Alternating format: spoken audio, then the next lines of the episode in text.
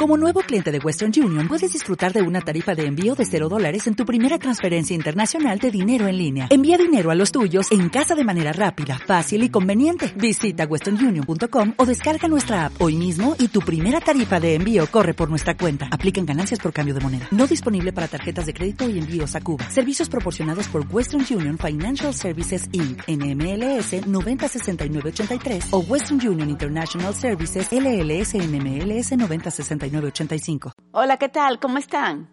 Gracias por estar con nosotros nuevamente. Bienvenidos. Siempre listos. Es la frase que suelen usar los scouts alrededor del mundo. Estos son un grupo de jóvenes que buscan el bien común realizando diferentes tipos de trabajo, de ayuda y de asistencia a su comunidad. Se les conoce por su vestimenta y saludo muy característico que está basado en los tres principios que creen. El saludo scout es peculiar.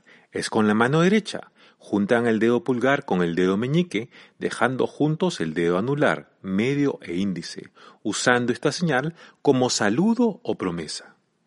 El dedo medio representa a Dios, el dedo anular al país, el dedo índice a la familia y sus valores, y los dedos pulgar y meñique en unidad representan que el hermano mayor debe proteger al hermano menor. Estos valores de los Scouts están escritos en un manual que ellos aplican como un código de honor en sus vidas. Seguramente te estarás preguntando por qué asocio el saludo Scouts con esta enseñanza. Porque ellos colocan a Dios en primer lugar, luego a su país de origen y a la familia y sus valores, también la protección que debe tener el hermano mayor al hermano menor, siendo su lema siempre listos. El Señor nos ha dado nosotros la Biblia, que viene a ser para nosotros nuestro manual de vida. A mí me gusta llamarlo el manual del fabricante. En segunda de Timoteo capítulo 3 versículos del 16 al 17 de la traducción TLA dice, Todo lo que está escrito en la Biblia es el mensaje de Dios, y es útil para enseñar a la gente, para ayudarla y corregirla, y para mostrarle cómo debe de vivir de ese modo, los servidores de Dios estarán completamente entrenados y preparados para hacer el bien. Tenemos que estar siempre listos, expectantes de recibir de Dios cada vez que leas la Biblia. ¿Y cómo estar listos y expectantes? Antes de leerla, pide entendimiento de ella al Espíritu Santo, que mora en ti.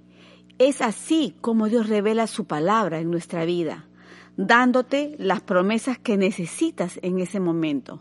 Y son tus palabras las que le dan vida a esas promesas, es decir, tu confesión, tu declaración, lo que sale de tu boca.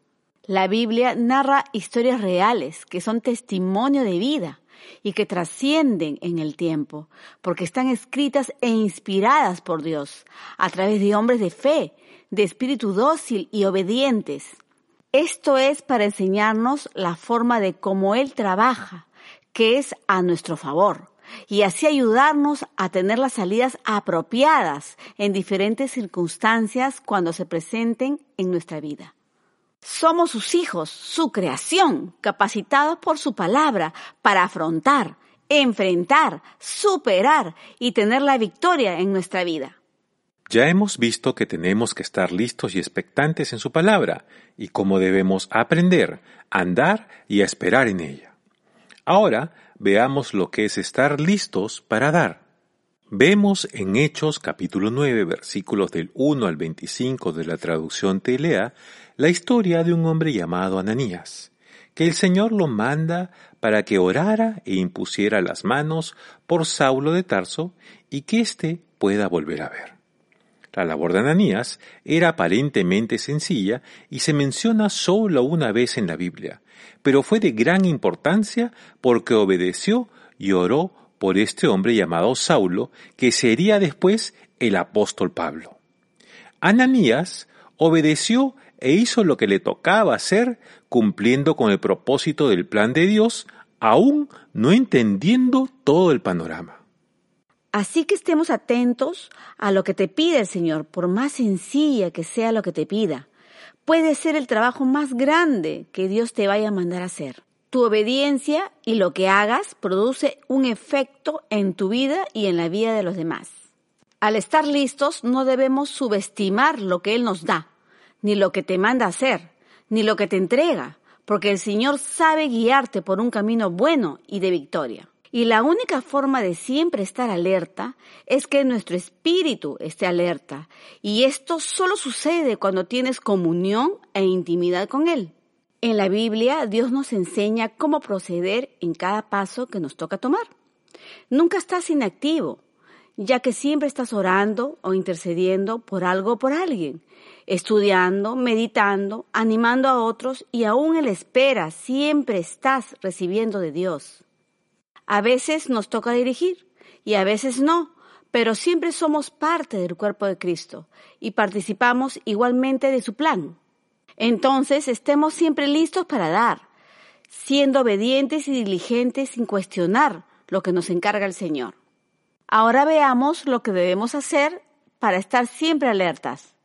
En Mateo 25 nos relata la historia de las diez vírgenes, cinco responsables y cinco irresponsables o descuidadas según la traducción TLA. Ellas tenían que esperar a su Señor para poder entrar a la fiesta de las bodas. Como sabemos, Él demora y se quedan dormidas. Lo curioso es que las cinco responsables llevaron aceite adicional para ir rellenando el aceite de sus lámparas, es decir, estaban preparadas y listas para esperar más del tiempo debido.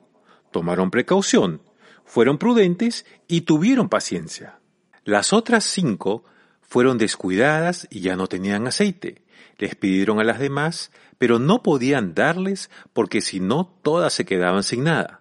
Cuando las otras fueron a comprar aceite, apareció el novio y las cinco prudentes entraron con él a la fiesta, dejando a las otras atrás. Lo que el Señor Jesús nos dice con referencia a esta historia es que nosotros como sus hijos siempre debemos estar alertas, listos, preparados para cualquier acontecimiento que nos toque vivir en toda nuestra vida con Cristo. Entonces, ¿cómo te preparas? Te preguntarás. Te preparas cuando estás viviendo un momento de paz, tranquilidad y quietud en tu vida. Y es en ese momento donde el Señor te capacita, te fortalece, te equipa, te prepara para los tiempos difíciles. Es en estos tiempos buenos y de paz en tu vida que tienes que llenarte de Dios, de su palabra, de sus promesas, para poder llegar bien a tiempos difíciles. Es en este tiempo en donde tu fe se vuelve inquebrantable, más firme, creces y maduras, te edificas. Josué recobraba fuerzas y buscaba guía del Señor antes de entrar a una batalla. En la batalla entraba confiando en Dios. Estaba listo. José, que estando encarcelado, se fortaleció en su fe en el Señor y cuando lo puso en autoridad, hizo todo lo que Dios le indicaba. Es decir, él se edificó en los momentos de paz en medio de tiempos difíciles. Cuando estás en un buen momento en tu vida, es donde debes aprender más de Dios. Es así que en medio de una tormenta puedes vivir en esa paz que habla en su palabra, que sobrepasa todo entendimiento, porque sabemos en quién está puesta nuestra confianza. Las tormentas las enfrentamos con las fuerzas que hemos tomado en momentos de paz. Así que no pierdas tiempo en cosas que no te edifican ni te fortalecen. No tomes tiempo en cosas absurdas que te desenfocan del camino que Dios ha preparado para ti. Sé consciente y consecuente con el tiempo que tienes, porque es valioso. Esa palabra consecuente es el resultado de lo que se ha expresado previamente o se deduce de ello que actúa en consecuencia con sus ideas o con lo que expresa. En nuestro caso es nuestra fe en Cristo. La vida de fe es creer, confiar, confesar y hacer. En 1 Corintios 16, del 13 al 14 de la TLA nos dice, manténganse siempre en estado de alerta, pero confiando en Cristo, sean fuertes y valientes, y todo lo que hagan, háganlo con amor. En Apocalipsis capítulo 3 versículos del 20 a 22 de la traducción TLA dice, Yo estoy a tu puerta y llamo.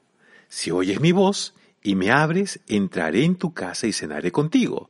Los que triunfen sobre las dificultades y mantengan su confianza en mí, reinarán conmigo, así como yo he triunfado y ahora reino con mi Padre.